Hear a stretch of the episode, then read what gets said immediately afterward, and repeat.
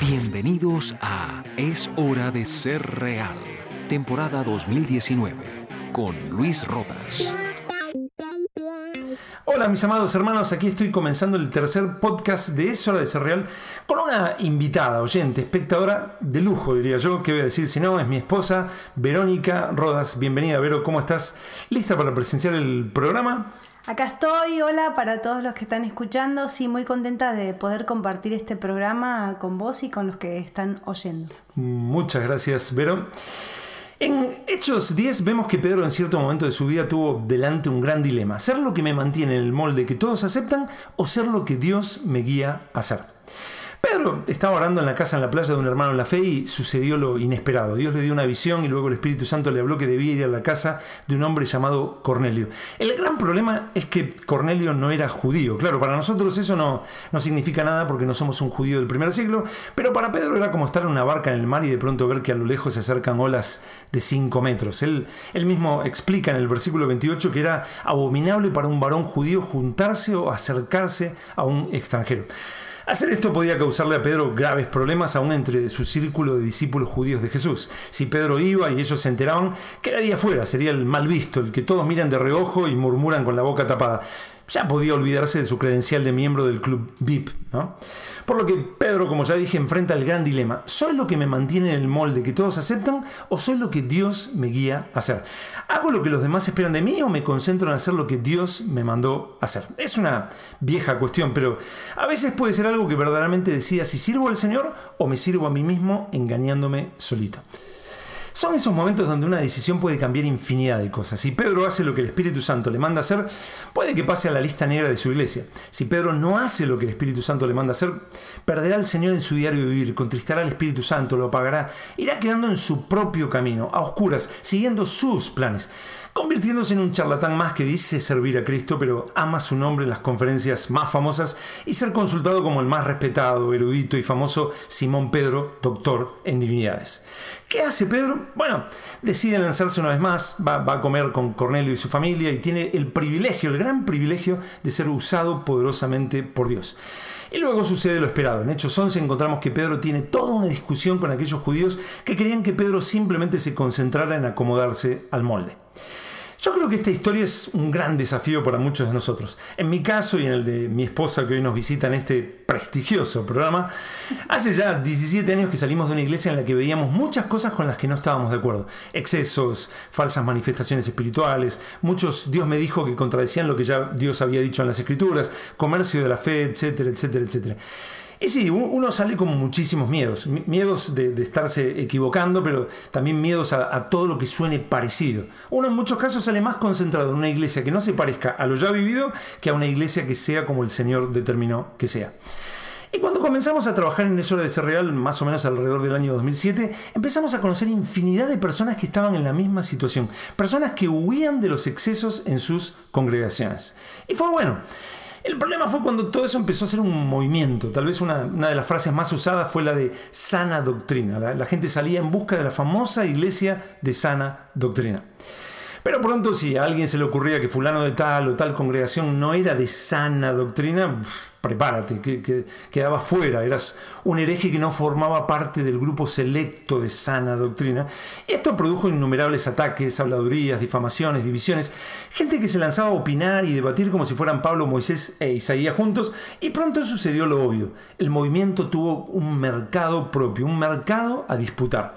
Lo que si decías al principio te podía costar realmente caro, ahora te generaba invitaciones a predicar y firma de autógrafos.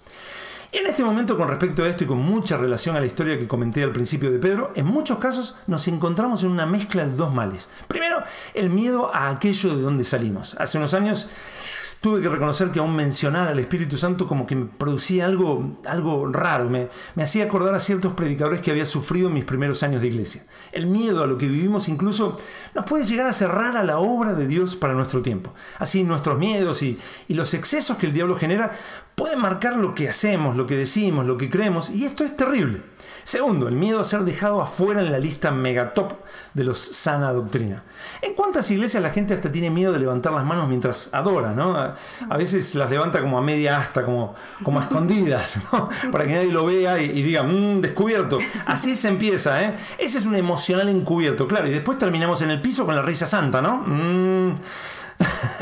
Ni hablemos de, aplaudir al final de una canción o, de orar apasionadamente. Hace poco un pastor me, contó que hablando con otros pastores les dijo, oye, el Señor puso en mi corazón esto y esto otro.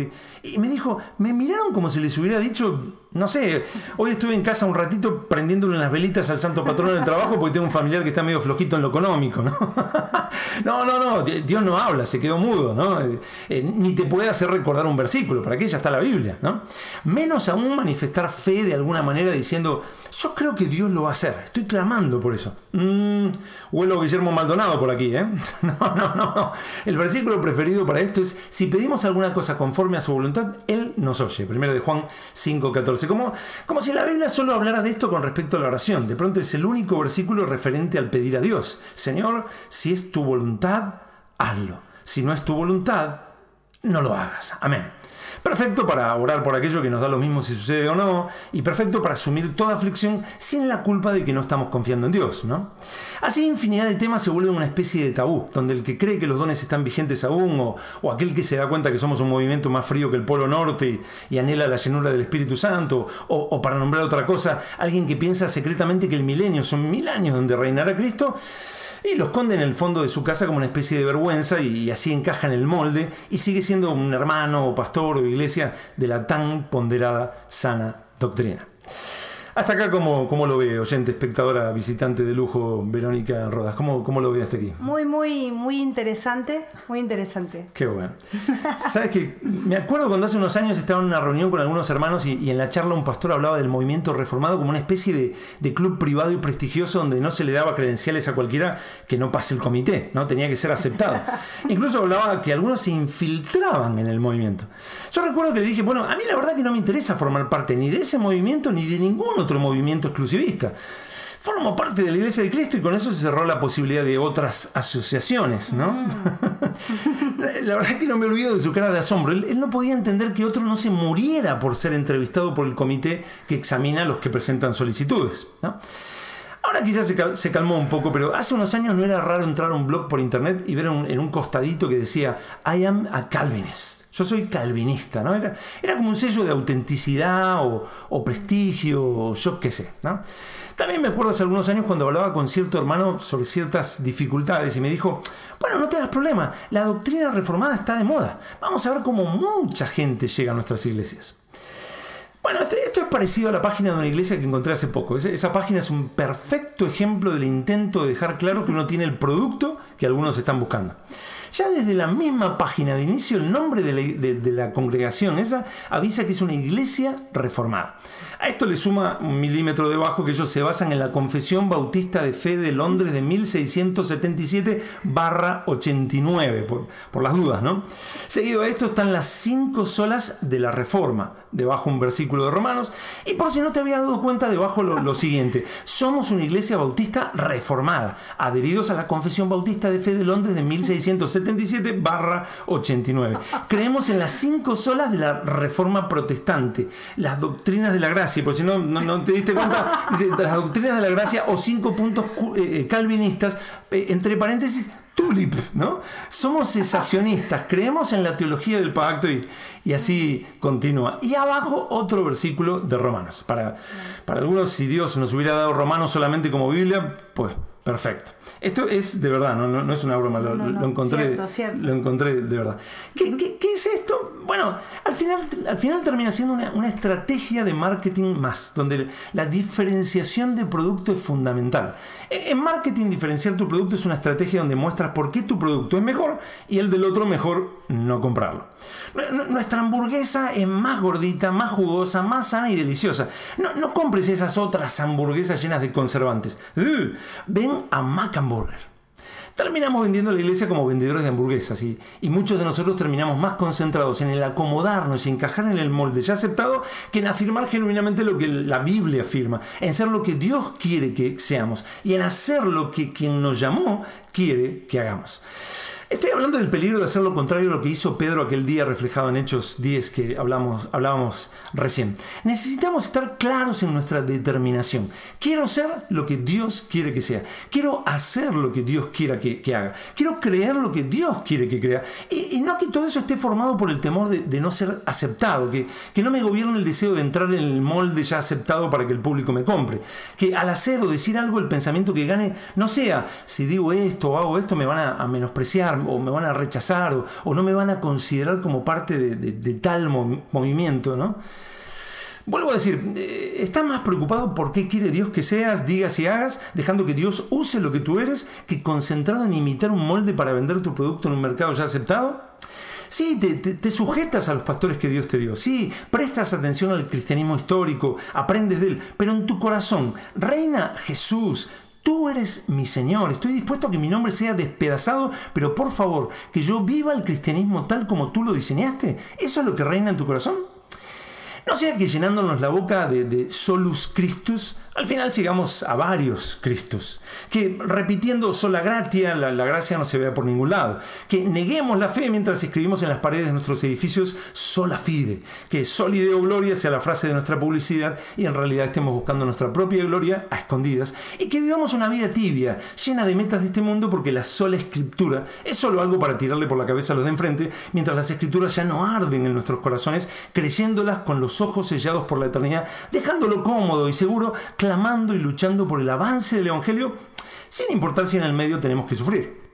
Necesitamos ser una generación que ame a Dios por encima de todo, que tenga como valor principal servirle en nuestro tiempo y necesitamos insustituiblemente que Él se agrade de nosotros y avale lo que hacemos, que Él bendiga nuestros anhelos de que su gloria sea vista. Necesitamos su poder para la misión que Él nos mandó. Cuando la obra del Espíritu Santo no es notoria en la iglesia, el llamado fuerte al arrepentimiento y la santidad lo único que produce es más fariseísmo.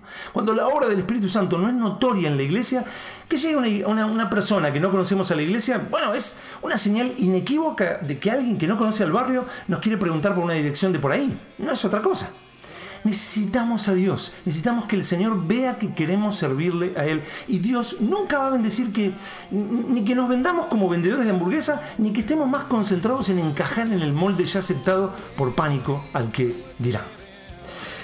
¿Cómo lo ve usted, invitada de, de lujo? ¿Cómo lo Bien, bien, necesitamos, como, como decís, necesitamos a Dios y que bueno, que Dios avale lo que hacemos y se agrade de nosotros, ¿no? Totalmente. ¿Ustedes cómo lo ven? Pueden escribirme y lo comentamos. Y, antes de terminar, una pregunta para nuestra invitada, pregunta idéntica que también van a contestar los invitados que vengan más adelante a los siguientes programas. Verónica Roda, si supieras sin asombro de duda que mañana a la noche vas a morir, dinos una cosa que harías mañana durante el día. Una de las cosas que haría... Me... No, no, no, una sola pues. ah, bueno, una. Eh, bueno, eh, eh, disfrutaría con mi familia, con mis hijos, alabando al Señor y bueno, con, con mis hermanos. Muy bien, muchas gracias, Vero. Hasta el próximo programa de Es Hora de Ser Real. Puedes encontrar más audios como este en luisrodas.com. Cualquier consulta, duda o comentario, escríbenos a contacto arroba luisrodas.com.